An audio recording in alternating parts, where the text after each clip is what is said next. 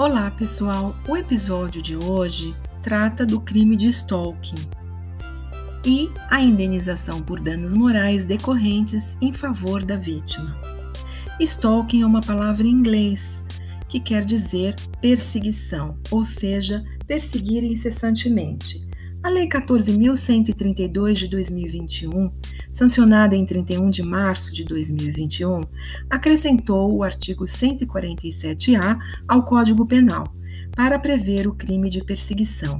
Até então, não tínhamos no ordenamento jurídico um tipo penal específico para criminalizar essa conduta. A lei revogou também a contravenção penal de perturbação da tranquilidade, prevista no artigo 65 do Decreto-Lei 3688 de 1941, cuja redação era a seguinte: molestar alguém ou perturbar-lhe a tranquilidade, por assinte ou motivo reprovável. Pena, prisão simples, de 15 dias a dois meses, ou multa de 200 mil réis a dois contos de réis. A contravenção penal de perturbação da tranquilidade não era suficiente porque não foi criada com a finalidade de proteger a integridade da vítima de violência, principalmente o sexo feminino. O crime de stalking previsto no artigo 147-A estabelece na sua redação o seguinte: perseguir alguém reiteradamente e por qualquer meio, ameaçando-lhe a integridade física ou psicológica, restringindo-lhe a capacidade de locomoção ou, de qualquer forma, invadindo ou perturbando sua esfera de liberdade ou privacidade. Os requisitos do preceito penal são os seguintes: item 1. Alguém. Tanto o sujeito ativo quanto o sujeito passivo podem ser homem ou mulher. No entanto, a jurisprudência reconhece que a mulher é que mais sofre com esse tipo de violência. Item 2. Reiteradamente. Exige-se uma conduta habitual, de forma constante e não isolada. Item 3. Por qualquer meio podem configurar meios para a prática de stalking, telefonar e permanecer em silêncio, ligar continuamente e desligar tão logo a vítima tenda, fazer ligações o tempo todo, tentando estabelecer contato com a vítima, enviar presentes, mensagens por todas as formas possíveis, a exemplo de SMS, directs, e-mails, WhatsApp, etc acompanhar a vítima à distância, vigiando-a, aparecer em lugares frequentados comumente pela vítima ou pessoas que lhe são próximas, estacionar o automóvel ao lado do carro da vítima ou próximo à sua residência, sinalizando o veículo ou não, a fim de que a vítima saiba que o agente está por ali à espreita.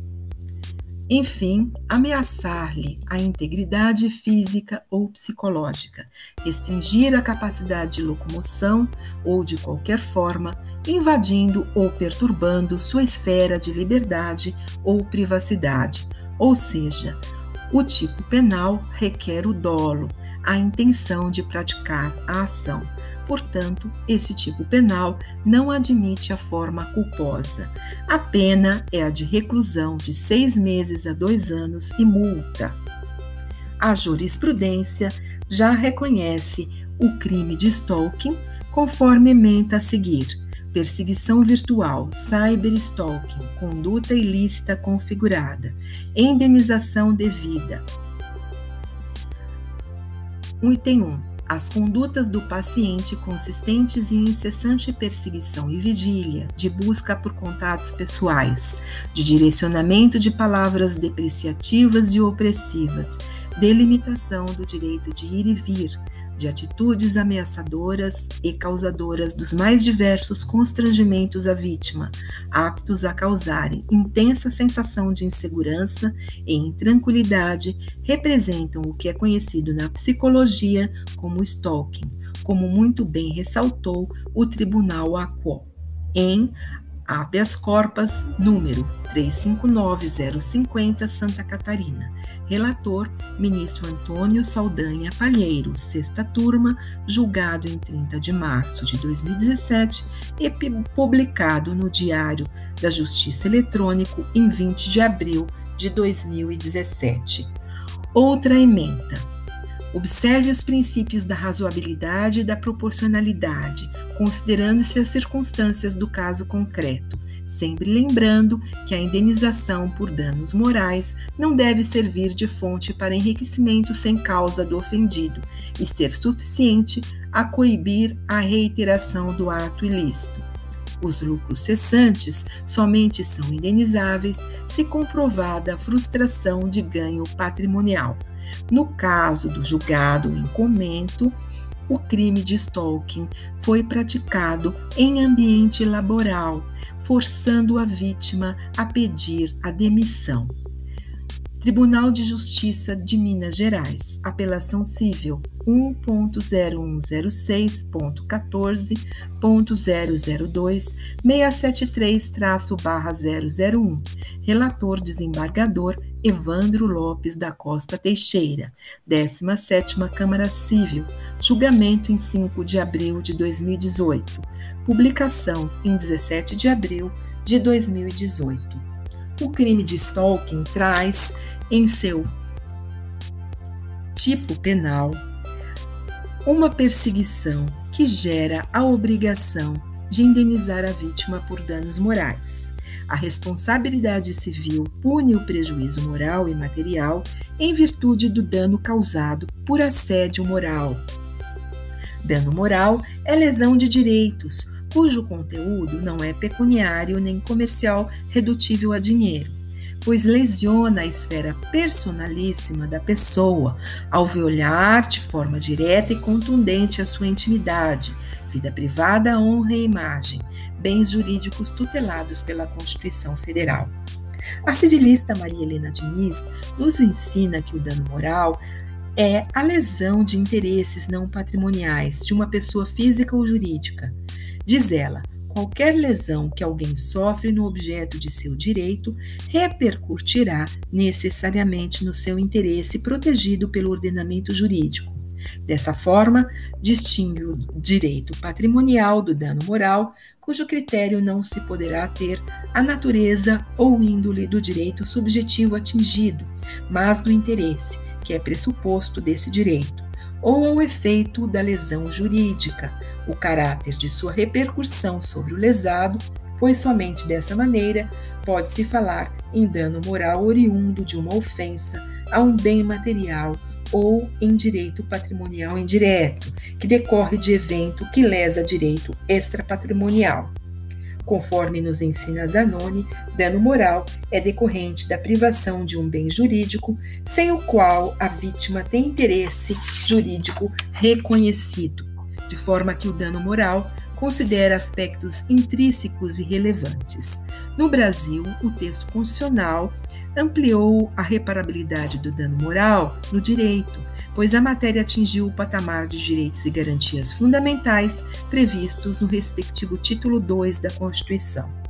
O Código Civil Brasileiro, Lei 10.406-2002, alinhada ao texto constitucional, reconhece no seu artigo 186 o Instituto do Dano Moral e, por força do artigo 927, estabelece a reparação civil. Para a reparação civil decorrente de dano moral, está superado a discussão doutrinária quanto ao direito à indenização por danos morais, estando consolidado o entendimento nos tribunais que não é necessário que o dano moral seja permanente para que seja indenizado. A violência moral é, em linhas gerais, entendida como qualquer conduta concomitante à violência psicológica, pois a pessoa assediada fica abalada sobremaneira diante de uma manipulação perversa que afeta o campo de sua liberdade. Levando em consideração o conceito de dano moral, entende-se que, havendo ação ofensiva, ocorre o dano, culpa e nexo de causalidade, restando caracterizado a obrigação do ofensor indenizar a vítima, cuja natureza jurídica da indenização baseia-se na, na ideia compensatória, reparatória e satisfativa em favor da vítima.